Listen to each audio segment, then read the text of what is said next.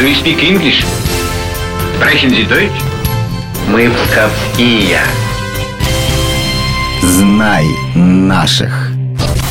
Всех приветствую в студии Алина Махиня. В этом году исполнилось 185 лет со дня издания истории княжества Псковского. Автор книги был успешным церковным деятелем, археологом, библиографом и просветителем своего времени. Сегодня мы расскажем о митрополите и историке русской провинции Евгении Болховитинове.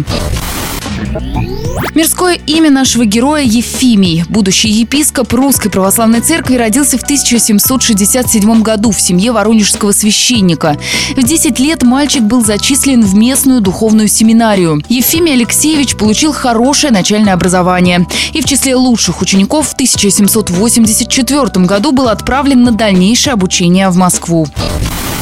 Ефимий отличался необыкновенной тягой к знаниям, интересуясь многими науками, в том числе и естественными. Получая образование в первом в России высшем учебном заведении славяно-греко-латинской академии, Полховитинов одновременно посещает лекции Московского университета. С багажом фундаментальных знаний Ефимий Алексеевич возвращается на Малую Родину, где с 1789 года преподает в духовной семинарии французский язык и риторику.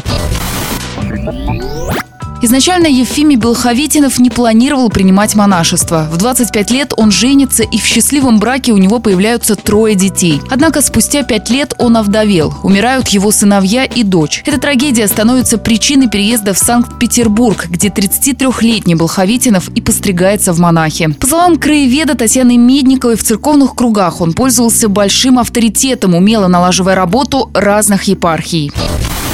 Его вот этот послужной список после его пострига, он очень интересный. Монах как солдат.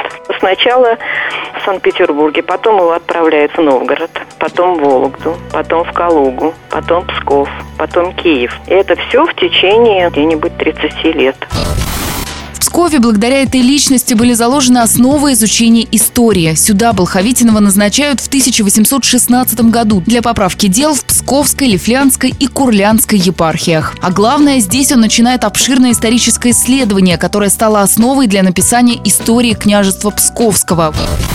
А еще именно Евгений Болховитинов учредил в Пскове крестный ход вокруг кафедрального собора с почти забытой иконой Божьей Матери, известной как Чирская. Главным же трудом Болховитинова стал словарь русских писателей. Ученые-филологи считают эту книгу началом истории русской литературы.